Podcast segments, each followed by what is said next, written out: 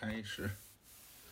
上一回讲的是第四十二回第一部分，张翼德大闹长坂坡。今天讲第四十二回第二部分，刘豫州败走汉津口。刘豫州是谁？你还记得哈？嗯？哎，刘豫州是谁？刘备，刘玄德是谁？刘豫，刘表吧？刘豫州也是刘备。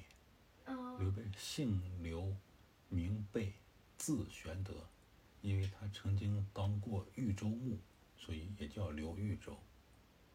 古代人尊称一个人的时候，用这个人的姓加上他呃任职的那个地名来称呼他。刘豫州就说的刘备。刘备开始就是张飞不是把这个长板桥给拆了吗？和刘备一起往汉津这个地方走，忽然后面尘土啊大起，鼓声连天。刘备说：“哎呦，前面有江，后面有追兵，该怎么办呢？”他连忙命赵云准备抵抗。曹操下令说：“今天呀，刘备就像我们锅中的鱼一样，像我们陷阱中的猛虎一样。如果呀，不在这个时候把他抓住，就好像把鱼放回了大海，把老虎放回了呃山林里面，特别危险。众将，咱们呀一定要努力向前。这句话原文是：曹操下令军中曰：“今刘备腹中之鱼，井中之虎，若不就此时擒捉，如放鱼入海，纵虎归山矣。众将可努力向前。”他下完命令之后呢，他手下将领一个个奋勇直追。突然，山坡后面有一阵鼓声响起，一队人马出来了，大叫：“我在此等候多时了。”这是谁呢？看当头那员大将手持青龙刀，坐下赤兔马，这是谁？对，原来关羽啊去江夏借来了一万军马，他听说长坂坡这大战嘛，赶快从这条路出来来救这个刘备。曹操一看是关羽，赶忙勒住马，回头和他的手下说：“坏了，坏了，我们又中了诸葛亮的奸计了。”然后他命令大军赶快撤退。关羽带着士兵追赶了十来里，然后又回过头来刘备，到了汉津这个地方。到这之后呢，这江上啊已经准备好船只了。关羽请刘备带着甘夫人、阿斗上船，然后关羽说：“哎，这二嫂怎么没没看到啊？就糜夫人啊，糜夫人怎么不见呢？”刘备就说了当阳坡、当阳桥上这些事儿。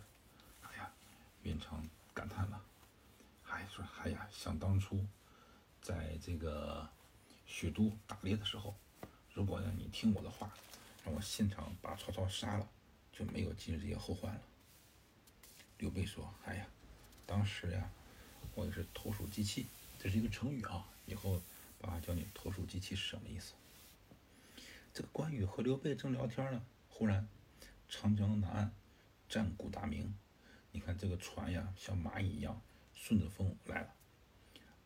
刘备大吃一惊，他船来的时候呢，发现船上有一个人穿着白色的战袍、银色的铠甲，他在船上在喊说：“叔叔，你还好吗？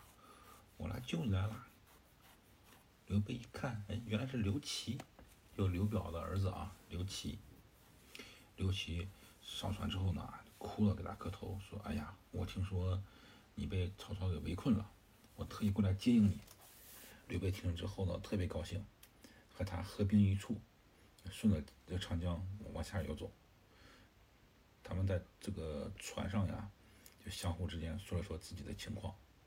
这个江的西南上面呢，船呢一字排开了，忽然有那口哨的声音。刘琦大吃一惊，说：“哎呀，江夏的兵我都带到这个地方来了。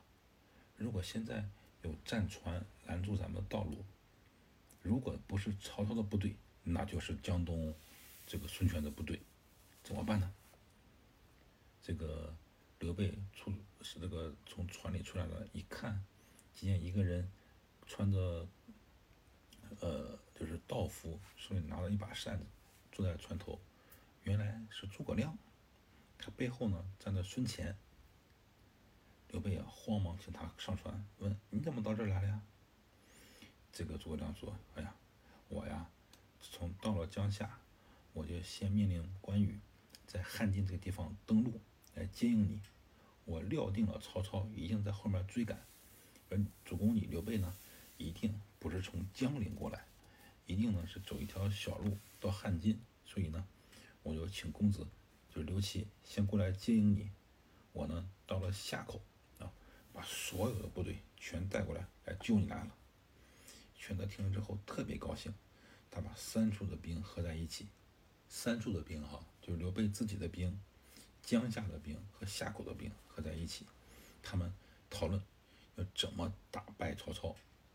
孔明说：“说夏口啊，这个城市呀，哎，比较险峻，而且还有一些钱和粮食，可以呢长期的驻守。讲刘备，请主公你呀，到夏口呢。”去屯兵，然后这个刘琦公子呢，你回到江夏，整顿战船，收拾这个武器，将两个城市呢相互这个保护，就像牛的两个犄角一样，成犄角之势，你呢可以抵挡曹操。如果说你们把所有的兵都带回江夏，变成孤城了嘛，反而危险了。刘琦说：“哎呀，军师，你说的非常有道理，但是我呀，我是这么想。”我是想请我这个刘备这个叔叔呢，先暂时到江夏整顿军马，然后呢再回夏口，怎么样？刘备说：“哎呀，这个侄子呀，你说的很有道理。”然后他就留下了关羽，带这个五千士兵守夏口，刘备、诸葛亮、刘琦一起回到了江夏这个地方。再说曹操。曹操不是没有抓住这些人吗？曹操看关羽在陆地上派兵把自己给挡住了，他怀疑有伏兵嘛，不敢追赶，又担心这个水路呢被这个刘备夺了江陵，所以他连夜带兵到江陵。这个荆州的人呢，荆州的知中邓毅和笔驾刘仙，他呢。已经知道襄阳的事儿嘛？就他知道襄阳已经投降了，就刘表投降曹操了。他们料定呢自己抵挡不住曹操，然后就带领荆州的居民呢出城投降。曹操进了城之后呢，安抚一下当地的居民，把韩忠给释放了，给他一个大官叫大鸿胪这个官职。其他的这些当官的呢都有些封赏。曹操呢就和手下这些大将商量。说现在刘备在江夏，我呀担心他会和东吴联手，这样呢后患无穷。我们应该用什么办法来打败他呢？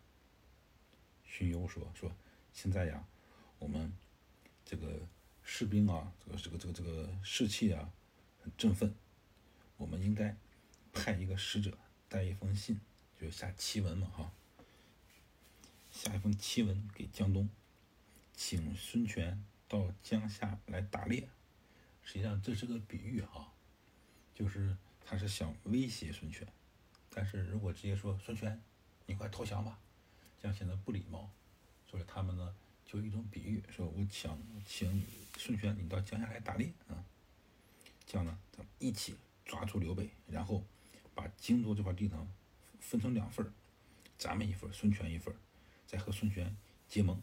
结成同盟，孙权呀，他害怕咱们，他呢一定过来投降，叫孙权过来投降，哎，我们基本上就把天下给安定了。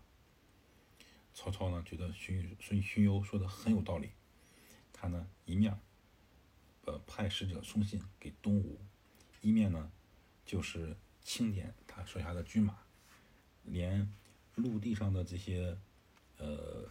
士兵啊，加上水上的士兵，总共有八十三万。这个曹操呢，也稍微夸张了一些，说他有一百万的兵，从水从这个水面上乘船和陆路上水陆并进，一起沿着江往江东而来，然后他们要有营寨嘛，是不是？这个荆、陕、冀、黄这些营寨，这四个地方营寨连在一起，有三百多里。这一段讲的就是刘备败走汉津口，然后和诸葛亮、关羽、刘琦这些人会合了，这么一小一小段故事哈。这一段讲完了，好吧？